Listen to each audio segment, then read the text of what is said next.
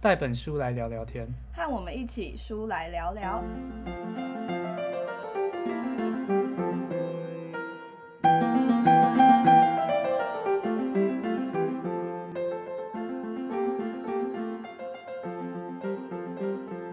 刚刚其实，在听的时候，我就想说，就是关于呃民主啊，然后关于政治这些东西，好像我们在国中小的时候就没有很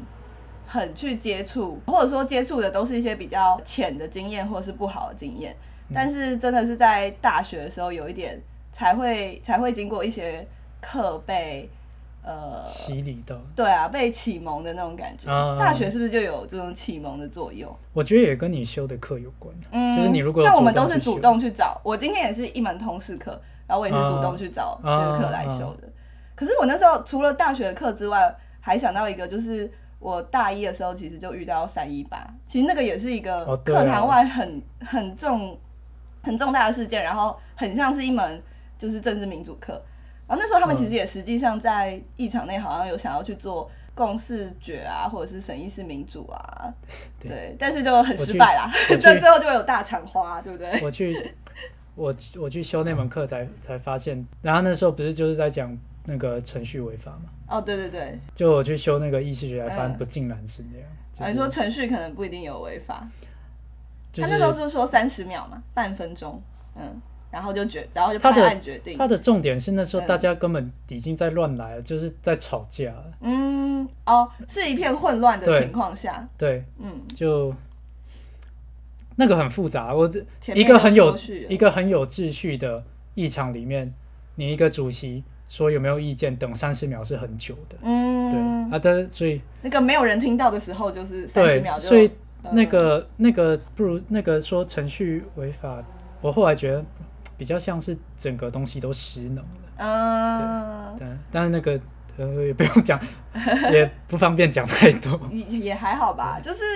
一开始要引起引起社会大众的重视是比较困难的嘛，然后结果刚好有这样一个事件，让比较多人觉得不合理，之后其实大家才慢慢深入去关心。我觉得这也是民主遇到的一个挑战，就是你要深入去了解，呃，很多会影响你的生活的议题。嗯，但是都要到最后一刻，例如说提出了公投啊，或者是出现出现一些混乱的时候，然后你才会去，你才会去了解它，才有办法花费你的很多时间跟精力去投注在这上面。嗯，对。但是程程序正义跟就是程序正义跟实质正义这个，应该也是蛮多人在在想，就是可以讨论的。嗯部分可以深入去、去讲。那个时候就就是就是大家大家好像去质疑，应该没有到质疑议事规则的程度啊，但大家好像去质疑说那个决策呃可能是不正义或不正当的。结果、嗯呃其实学生运动哎、学生运动者社会运动者啊，但那时候是学生比较像是学生领袖领领导的这整个运动嘛。然后他们要试图去决议的时候，其实自己也遇到一些问题，所以这真的是蛮困难的。对，那我哎、我现在要带来的这本书，这门课是呃，我大一进去就很想要修的一门课，叫做呃战后台湾民主运运动史。动史对，那哎、这门课里面没有，就是它有民主运动嘛，那他在讲的是比较历史的东西，像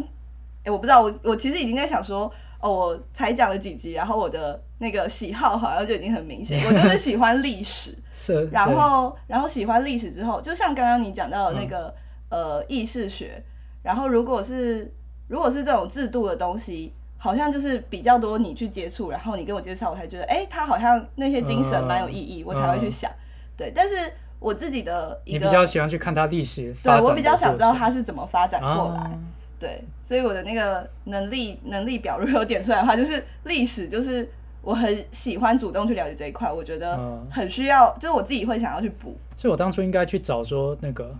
就是整个规则的发展过程。流派，没关系，对你不用配合我，我就 一直问，然后之后你就可以去补，然后我也可以去补一些制度的部分，这样子，嗯对啊。然后再来就是理想嘛，就是知道历史之后，那我们要从怎么从这些过去的经验里面去发展出理想的制度，或者是理想的个人、理想的自己在生活中、社会中的角色。嗯，我觉得可能之后的主题也会很着重重复在这一块，因为我这个人就是这样。很理想。对，那当然，对啊，可能会用不同的我们有接触到面向去举例啊，或者是讨论。呃，我刚刚说的这门课是陈翠莲老师，陈翠莲，对，然后我好像我好像是就是大一刚进去就在找找通识课修嘛，然后我忘记是有学长姐推荐我，还是我是在 PTT 上面看到的。嗯，对，因为我就是呃从小就是乡民，就是从国中的时候就有在上 PTT，、嗯，然后那时候就会去上去搜大家对于课的评价，然后搜到这门课啊，就是都透露我们是哪个学校？有搜的就有搜有搜到人家讲的就大推，对。嗯，然后，但是他他的大推可能并不是那种就是会爆文啊，就一百人以上，他可能就是二三十个，因为就是好像有兴趣就有兴趣嘛，嗯。然后没兴趣的就是就是不会想要去接触那一块。但我那时候就一直很想要很想要去修，可是前面就一直跟必修卡到，然后应该一直到嗯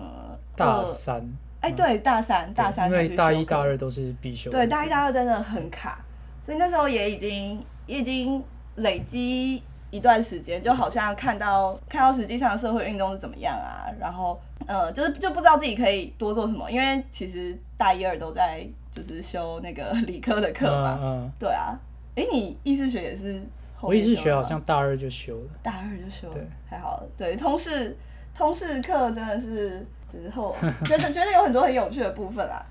那我的哦你这厚厚一点的，没错，我就拿起我的就是那时候战后台湾民主运动史的笔记。所以我先问一下，就是你讲的战后是国共内战，战后是二战，二战，对，二战结束之后，所以是从一九四五开始的。对，那但是呃，对，因为一九四五国民党就直接管台湾嘛，嗯，然后呃，所以他不会讲到日治时期的民主运动，但是日治时期嗯当然也有，就只是不在这堂课的划定的范围嗯。里面而已。嗯。日治时期也是很多，对，就是呃，应该说农民运动啊，或者是议会设置运动都会都会有，对，但是在光战后就有这么厚一点，而且战后之所以比较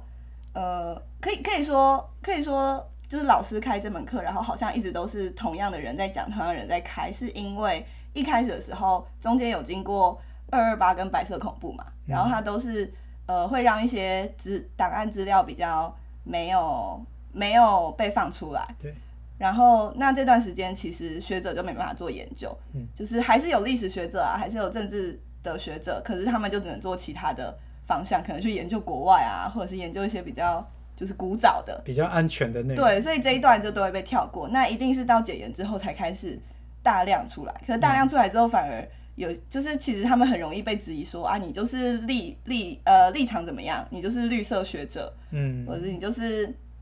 你就是不能相信。像二二八，其实在网络上的讨论就是还蛮两极的，就是关于有多少人去世，就有有多少人被杀害啦。其实用去世应该对，有多少人就是是因为二二八而直接过世的，然后有多少受害者，然后还有他们到底遭到了什么样的事情？嗯因为传统上面政府的档案资料不开放嘛，对，然后大家就会去做口访，就是口头的访问跟嗯填调，就是田野调查。那可是其实这个你就会访问到一个一个人个人，然后个人的记忆，呃，就会有人去质疑他的真实性啊，就嗯或者说他看到的东西，就呃有一些什么呃手掌被穿刺，然后然后被丢到海里，然后他们就会说，那这些东西其实其实不合理这样子。因为其实其实人的记忆是，就它是脆弱，它会随着时间时间去被改变的，所以他们的质疑并不是说完全没有道理。就是你回头去诠释对，而且其实有机会是会被改变的。我记得那时候人家在讲九一一事件的嗯。受难的受难者家属，或是那边就是当场的幸存者，嗯。就他们在追踪这些人的时候，他会发现，当你每一年去问他相关的事情，然后他每次去回忆的时候，他的记忆里面的事情会越来越，他英这个英文叫 dramatized，就是越来越有点剧场化，就是它会越来越夸哦变。成一个事件里面，然后它好像对对对对对镁光灯打在某个地方，然后对，然后它会它会去，的确人类的记忆是会被去嗯引导出某一些可能跟事实不符的东西。毕竟我们大脑里面这些细胞，就是它也是，就是过了一年都不知道已经换成多少批之后的 细胞，啊，对啊，他们都要一直重组。嗯对，而且好像这件事情会发生在睡觉的时候，呃，非常非常好奇这个部分非常好。得要请那个神经学学家来，啊，对。对那但是他，呃，我我觉得是是合理啊，对啊，你刚刚讲到记忆，然后这样的质疑，但呃，也所以我们会去做一些书写，或者是研究一些档案资料嘛。就档案资料可能是当时他们就有记录下来的，可能是那个时候的警总留下来的资料，嗯或者是那时候的报纸。那他一定是要彼此参照，然后一个这应该算有素养吗？还是有知道研究方法的历史学家，一定是会去告诉你说他的论据是什么，然后、然后很清楚的在论文里面，或者是呃，如果它是一篇就是科普文章，他也会很清楚的把它讲出来，要可以嗯，可以用除了记忆之外的东西来说服人嘛？对啊，就我觉得很多这种历史，就他在做这些推断的时候，他并不是告诉你说历史一定是这样，嗯而是他觉得这是最有可能，当初最有可能发生的，这事情。是最有可能发生的事情。对，那因为因为很多人在讲，就是如果说在讲人的记忆是不可靠的，就是很多会导向很虚无的，就是说那我们就就不要管，根本就没有所谓历史事这实。这让我想到一个，哦不，我不想打断，没关系，没关系。就是我我今天想到一句话，就是就是说你必须相信那个史前的历史，哦，叫 ancient is history，嗯。就是我们现在听到很多，譬如说特洛伊嗯。木马，或是嗯。或是那个以前波斯帝国，嗯，就是在亚历山大之前，它很多的历史其实都是没有文字，没有充足的文字留下来的。哦，但是但是他们在研究这个，就有一就有一句话，就是你必须相信史前的历史，嗯，就算他们不是真的。哦，那他那他的相信是什么意思？就他所谓的相信，就是我们现在看到很多过去的史料，譬如说，呃，波斯王朝，或是在更之前的王朝，嗯它这些东西很多都不是经过实实质历史考证留下来，所以他们在当初叙述说啊，这个战争多壮烈啊，他的人数都是哦捏造的，或是他会有很，他会有很那个，就是啊，这个什么什么王过去把那个头斩下来，然后把它、哦把它血拿起来喝对，他们其实是史诗，对对，那些是史诗。嗯但是你如果不相信，或是说你如果不研究它，那你要怎么研究？你要研究什么？就你只有这些史料，所以你必须透过这个，去推推断当初到底发生什么真实是对，就是你你必须相信他。嗯那当然，当然这也相信不是说当初就发生这件事情，嗯而是说你必须相去信他相信这些文献，然后去去推断说为什么产生这些文献，然后嗯去间接的间接的你才能认识当时真正的历史。嗯，相信它会被写下来，一定有它的原因所对在。对，哦，我觉得这真是非常好的历史观点，就感觉上历史学家应该是在做这种事情吧，我的想象中啦。嗯，对，当然他们要去看档案的时候，就是调档案，就是还蛮还蛮辛苦的。不过不过这是一门这是一门通识课嘛啊！我刚刚还想到一个东西，就是你在讲记忆，我们在讲说记忆的虚无的时候，就是其实米兰昆德拉有讲过一句话，米兰昆德拉是谁？米兰昆德拉是一个捷克的作家，然后他呃的作品里面就是会比较是反共，因为他在捷克嘛，然后那时候其实哦对于对呃苏苏俄的共产党，他是那时候还是苏联嘛。对他是有影响，呃，就是有受到很比较大的影响。嗯然后他的作品里面就有一句话很常被后面人引用，就是人类历史上跟集权的斗争，其实就是记忆与遗忘的斗争。因为如果你嗯今天有一些事情它被遗忘了，它真的就是好像没有发现，呃，好像没有发生过，然后甚至于等于真的没有发生过，因为在人类的集体的历史的记忆里面，它已经不存在了。我觉得这讲，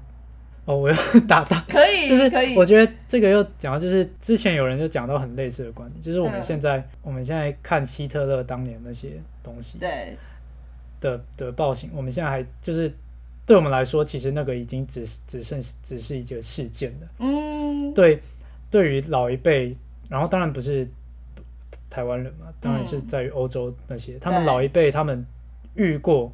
这些事情的人，嗯他们会他们他们的记忆是非常的深，嗯，那他们就会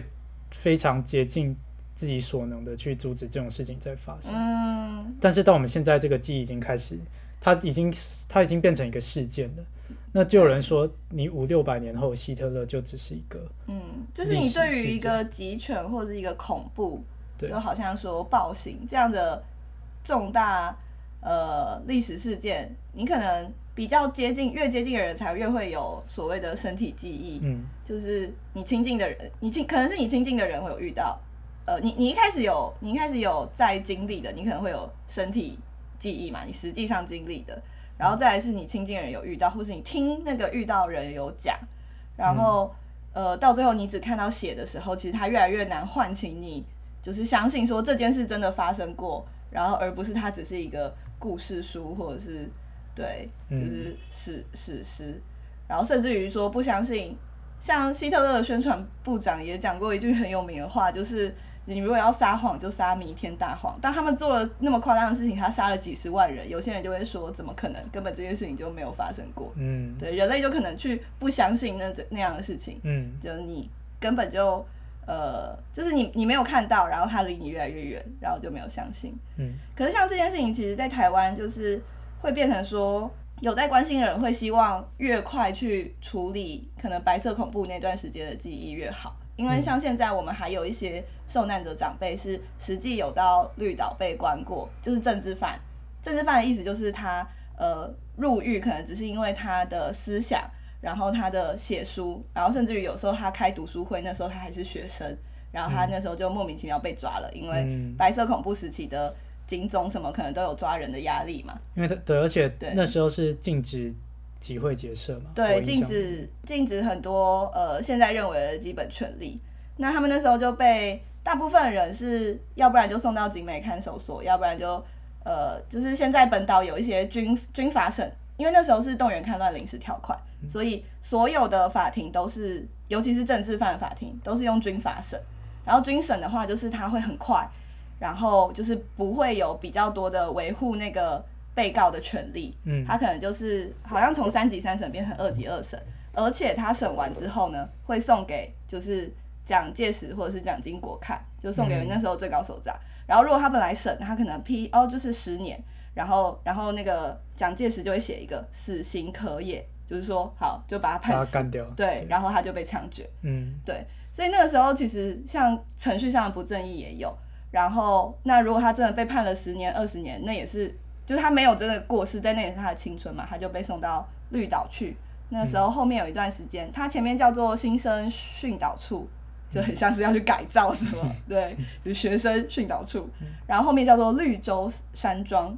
嗯，很像是一个就是退休的地方，对很优美的地方，但其实都是监牢啦。嗯。然后有去过的那些长辈，其实现在呃已经最年轻，那时候最年轻的就是那时候还是呃可能大一的学生的，现在都已经六七十岁了。嗯对，然后有很多长辈都就是会过世。我们现在这一代还有机会可以听他们实际讲，就是我有去呃听过他们讲他们的记忆。对，就算他们记忆有可能像你说的一样，会有一些镁光灯效应啊什么的，嗯但我觉得那个身体记忆真的是不太一样。对，实际嗯到绿岛去。哦，如果是呃还有机会，就是青年和老师，好像就现在都有办那种绿岛的，就是它的名字叫做绿岛人权营，嗯对，然后去搜寻，他就是其实会请长辈实际跟你讲。然后我觉得，就是当你去参加这个营队的时候，你的立场并不是最重要，就是你可以先想象成我去听一个故事，嗯因为也长辈也有很多不一样的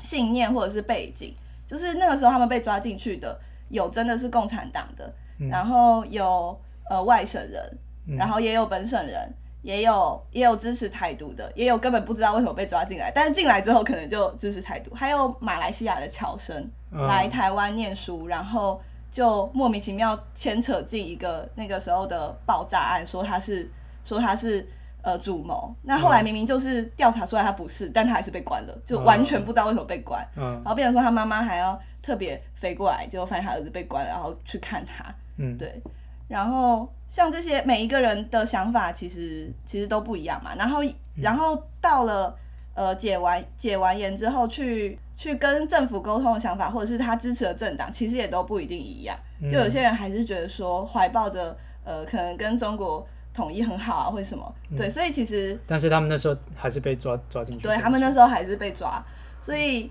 就是就是我觉得去了解这件事情，并不一定要带着特定的，就是政治也政治色彩。对政治立场，然后就觉得说我不能接触，或者是就先想象成他们都是一群怎么样的人，因为其实就是一群很不一样的人。但是现在的困难点是，呃，本来的困难点是他们本来受过那么多伤之后，就不一定会想出来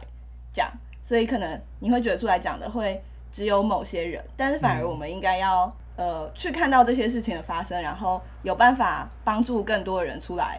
就是讲他们的故事，你才有机会听到整，你才有机会更了解整个那个时代发生的事情。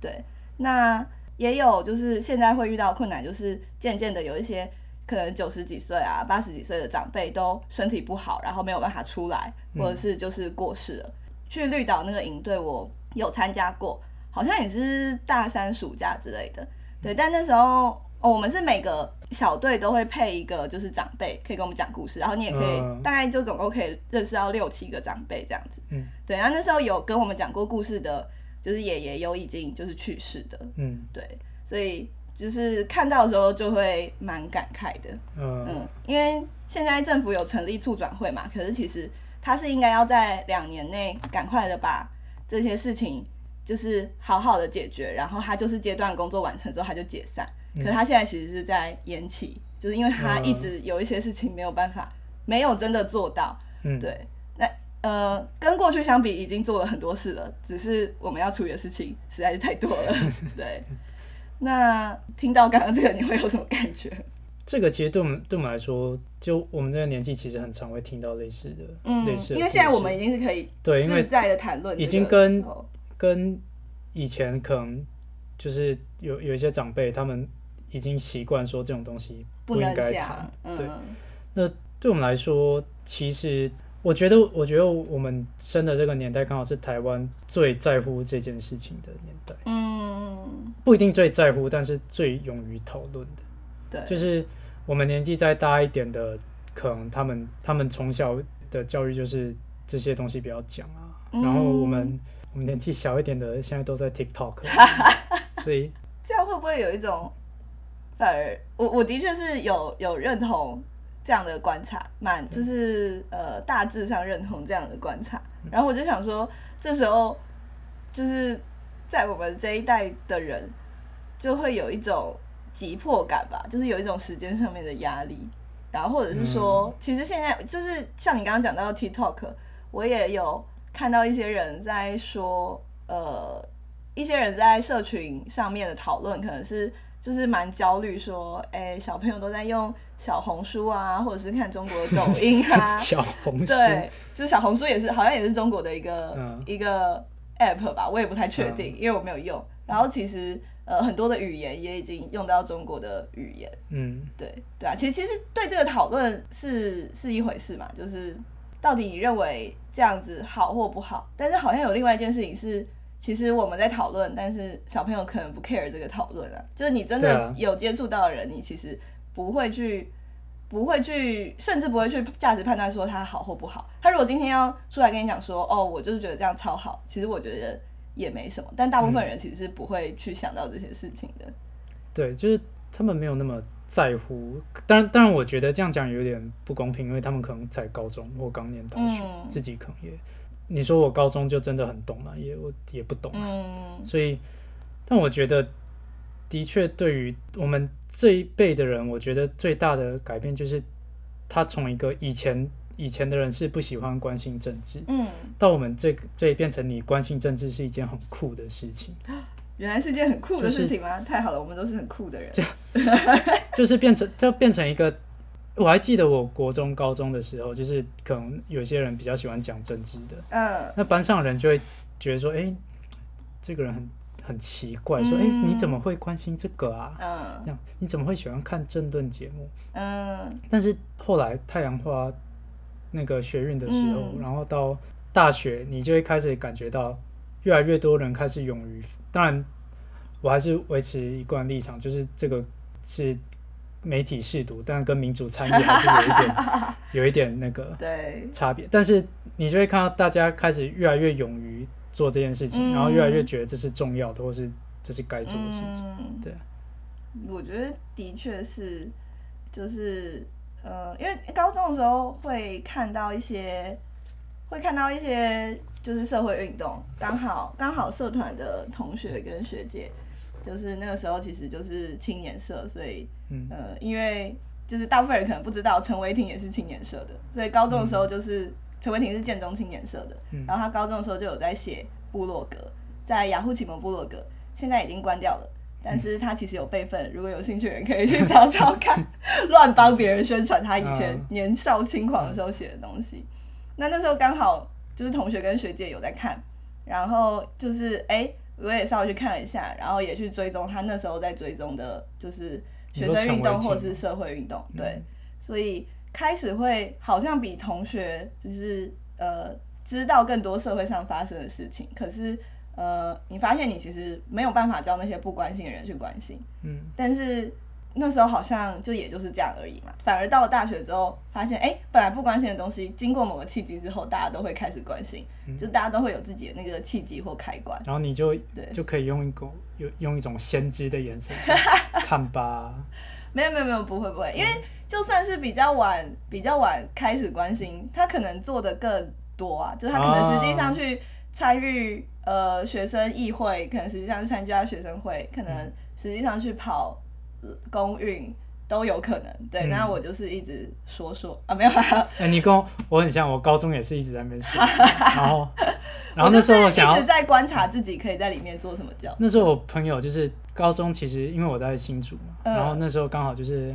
刘正宏是苗栗哦，对，县县长苗栗离你们很近，对，然后那时候，然后台北有遇到文林院，也是强对对菜。对对对，然后那时候我其实有有一些朋友嗯都有去嗯，深远，然后我我我家家我家长一定不会让我去嘛，就是这嗯土地社的朋友嘛？对啊，哦，我我有朋友去那个刘正宏县长家里尿尿，呃，我哇哦，酷哎，对，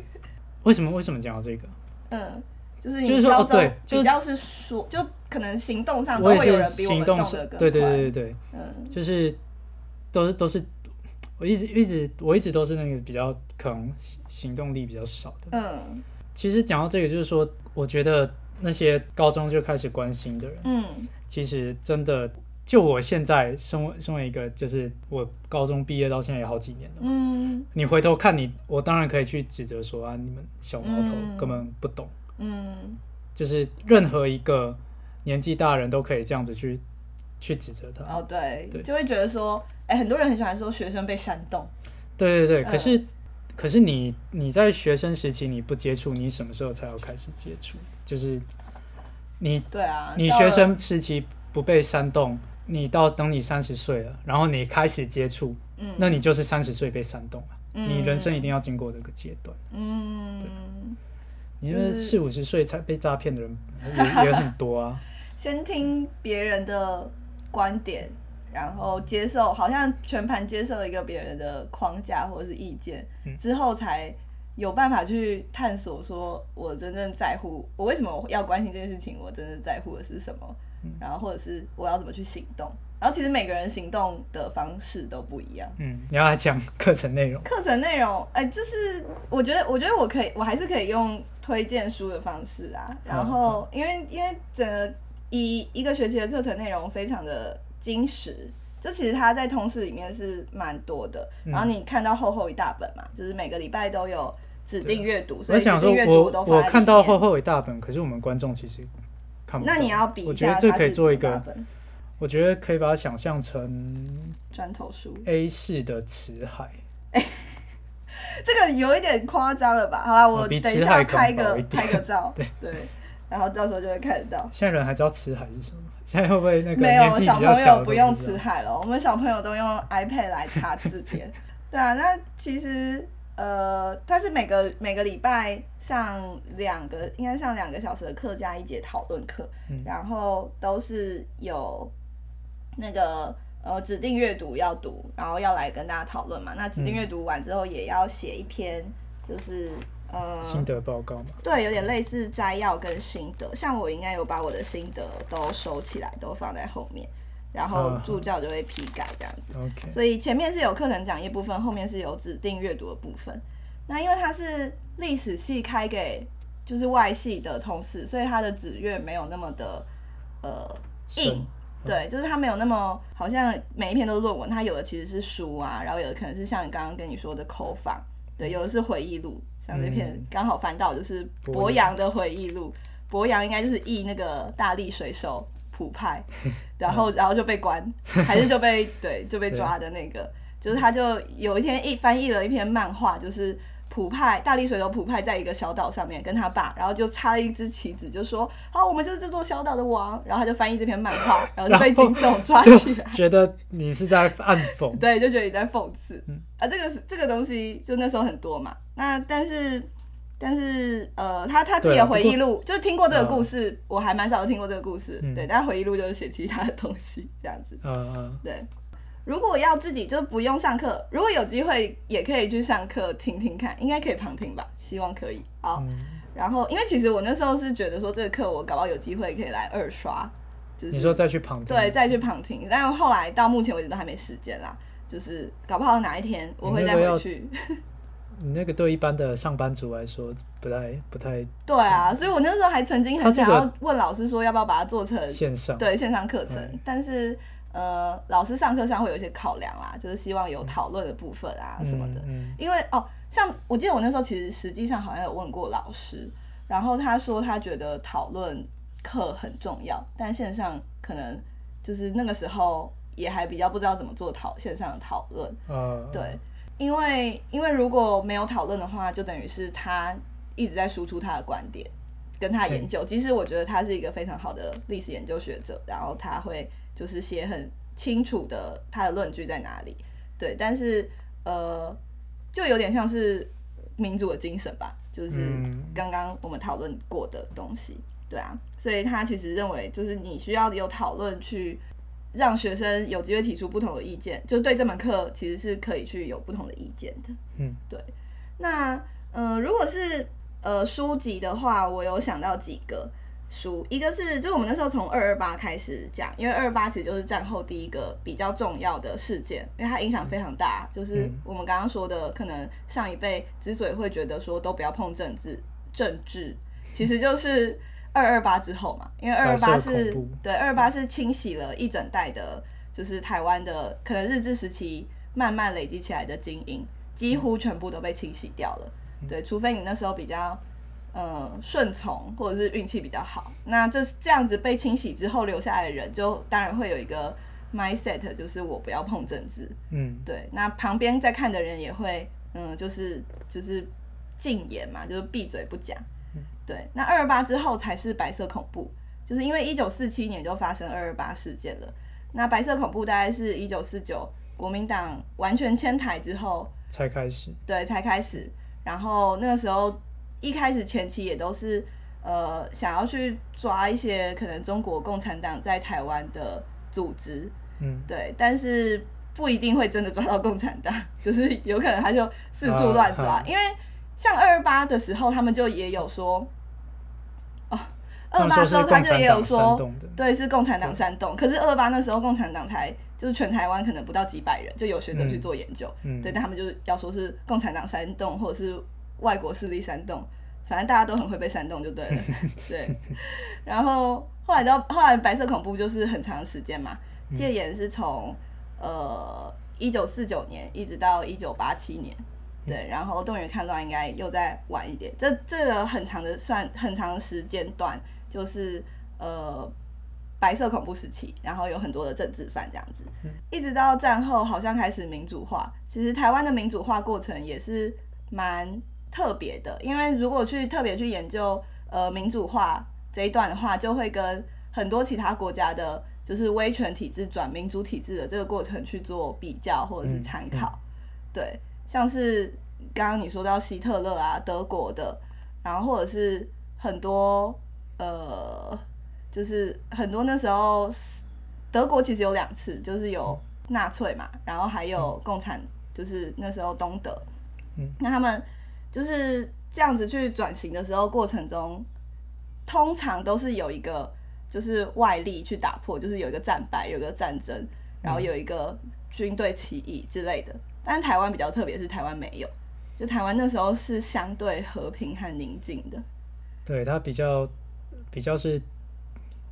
比较是像是政治斗争，然后换到民主。对，也可以这样说，应该是说，其实蒋经国的时候就解解严了嘛，嗯就是呃那时候其实就有一些民间的声音，呃，应该先有先有美丽岛大神，然后有一些外国那时候美国持续的在援助呃中华民国，可是他会说他会希望国民党不要再有这些侵害人权的事情，因为已经被就是全世界看到了，就是有那个外国媒体进来，然后有外部的压力，然后内部。呃，甚至于海外的台湾人都持续的在希望能够改变这个体制，嗯，所以当然执政者本人他就做了一个解除戒严的呃命对的，对，他就是那时候选择他就是呃有有去解除这个体制，然后后来也是透过嗯选举的方式或者是社会运动的方式，就是缓慢的去改变那个时候的威权体制这样子。嗯对，但是就是这样子叫做宁静革命嘛，就好像没有发生什么流血冲突，可是其实会有一些，也会有一些副作用，就是其实很多的威权体制时候的加害人，他就是继续他他想说哦，我把它民主化，但他又希望说哦，我还是保有我，就是我不要我被审判啊，我不要我去嗯被处理，然后他有很多机会可以把那些档案销毁，或者是嗯。他还在掌权的时候，因为像呃，就是李登辉那时候在掌权的时候，他也还是在国民党嘛，嗯。然后他也还是要面对很多势力的折冲，他不可能那时候就立刻开始处理，嗯。所以台湾的开始处理这些事情的时间就拖得很长，就一直拖到现在。嗯。对，所以嗯，最后就是在讲民主运动的话，还是会连会一直一路讲到现在，就是现在我们生活里面还有什么民主运动，或还做什么民主运动，就是呃，当然那时候会讲说要怎么去。巩固民主啦，就是转型正义是处理威权的遗绪，就处理威权留下来的东西。呃，然后民主巩固就是去想说，那因为威权留下来的东西可能包含实际上的、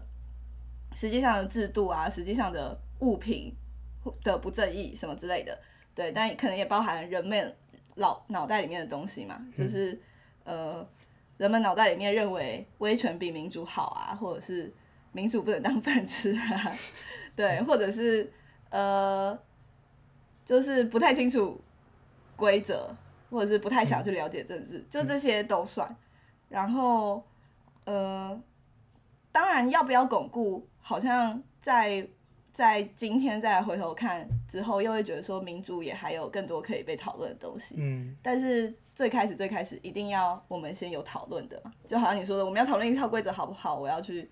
知道那个原本有一个规则，我要去讨论民主好不好？我要先知道民主到底是什么？对到底是什么，为什么我们需要？好了，大概就这样，我觉得非常的惊喜哎、你们要提你们要提几本书名来推荐？对，好，没错，我刚刚一开始要讲书的。啊，第一个是从二二八开始讲的，就是陈翠莲老师的《解构二二八》。嗯然后他算是整理呃很完整的整理二二八事件，它前面为什么会有这一个事件发生，还有呃二二八其实并不只是在二二八那一天，现在历史课本都有写到嘛，我们的历史课本上面都会有写说茶气私烟呐、然后怎么怎么样子就军警开枪，但是二二八一直到后面的呃三月之后就有做全台的清洗，然后各个地方都有各个地方的二二八脉络，嗯。而且像我我只提二二八里面的一点，我觉得最就是我没有办法接受的事情，就是那个时候呃台湾的台湾的最大长官是陈仪嘛，然后他就是就是然后民台湾民众就是其实就有自己成立处理委员会，然后去提要求。然后他们提的要求就非常理想，就说哦，我们希望就是台就是本省人可以就有多一点权利啊，然后共治啊，然后让大家就是很好，然后我们要协调冲突这样子。嗯，对，然后陈怡就一边说好好好，然后一边打电话，哎，那时候没有电话，一边打电报，调就是对，就是请就是呃那时候人在就是中国的蒋中正，然后调大军过来，嗯。所以他大概就是上广播安抚，然后跟组委会说好好好，然后大概隔一天隔两天，军队就进来台湾，然后就开始呃真的是屠杀。当然你说那个屠杀可能不是每个人民都会感受到，嗯，对，但是对于有在参与的组委会的那些，相对来讲，对那一代对台湾保持着很大的热情跟很大的理想的人来讲，就是很可怕的一件事。嗯对，然后如果是刚刚我们讲的整体的，呃，有一个有有一套书是《百年追求》，然后上、上中下三套，然后就是整个在讲比较完整的历史。对，那这个这三套，哎，这这一个其实我也完全没有没有完全看完，啊对，但是我之前有买。然后最近有，就是之前第一第一版好像绝版了，然后现在又新出了一套，哦，变得更漂亮，害我又想买了。对变精装版？对，没没有精装版，可是他好像有请新的绘者去画，就是变得更、本来旧的书封是白色的，嗯，然后新的好像就有不同的颜色啊，然后设计的很美。然后还有一个就是记忆与与记忆与遗忘的斗争，嗯。是在讲就是过去呃过去台湾的转型正义工程，然后怎么样参考国外的例子，这样子。嗯。大概是这三个啊。哦，其实大概书单开出来可能就十本起跳，真的要开的话，真的。你在讲到这个就台湾民族运动史的时候，我有想到一本是那个色彩缤纷的年代，哦，是在讲是在是在讲讲一九八零到二零一零吗？嗯，这三十年的台湾的民主运动，因为就那时候台湾其实已经那个时候开对始百花对争鸣这样子，就他他这三十年刚好是，当然他出书的时候就是大概二零一零嘛。他如果说是二零二零出，他一定因为二零一零到二零二零又有很多新的一些社会运动。但一九八零对刚好是差不多是从解严开始，然后对应该可以说是台湾从一个比较威权的政体开始过渡到现在的嗯，样子的这三十年。对，然后这三十年，就像你讲的，这些学运啊、社运算是百花争鸣。充满了很多生命力，对对对，所以嗯。色彩缤纷的年代，它其实就在讲这阵子的事情。嗯，你那时候的运动真的很多哎、就我本来就是比较像会看民主运动嘛，嗯。然后就会知道说，呃，可能那个年代大家还在就是抗议，就是万年国大啊之类的，嗯。然后这些我就是哦知道发生在那时候，但是呃也是到最近才知道说那时候还有环保运动啊，还有教改运动啊对，还有很多对很多同时你对台湾有想法的人又在那时候又在就是出生了，觉得他有点像是之前很好几年累积的东西，就瞬间在解严之后爆发出来。嗯，真的就是其实有有经历过的人啊，我们是没有经历过的人，我们是过自己去想象一下，超译的。对，但是。反反正那是那是一个年代嘛，但感觉上好像每一个有这样子呃，大家很多声音在讨论的一个一小段时间之后，然后又会再有一个收敛。对嗯，那要怎么维持这个能量，反而是好像现在的大家，就是我觉得回头看的那个意义或价值是在于说，呃，我们会看到曾经有那么精彩的东西，嗯，那现现在是不是还需要再用同样的热情去做事情？这样会不会啊？讲的很委婉。诶，没有没有，我是觉得可以可以好好的鼓励一下自己啊。有的时候看到很多在，我觉得我会喜欢历史，是因为就是呃有很多可以好像引鼓舞以借鉴的事情。对引以借鉴，或者是鼓舞到自己的一些事情，对啊。然后看到很多呃前辈其实非常的非常的勇敢，非常的温柔，或者是非常的有话直说。对，就是各式各样不同的人都会出现在历史上面啊。对，就跟我们现在社会有各式各样不同的人一样。今天讲了两个小时很长的东西，然后第一次做拆上下集的尝试，对，嗯，那希望如果有任何意见的话，还是就是可以跟我们讨论啊。就像我们说的，就是不管我们是民主还是反民主，对，就是你要去一一件事情，一定是有可以被讨论的空间的。嗯，对。对，但是但是我们跟听众的阶级应该还是不太一样。我们现在拥有说话的 power，然后 想要想要也拥有这个 power 的呢，就是可以 first story 传语音讯息给我们，我们就把你的声音放出来。耶，好，谢谢大家的收听，大家拜拜。拜拜。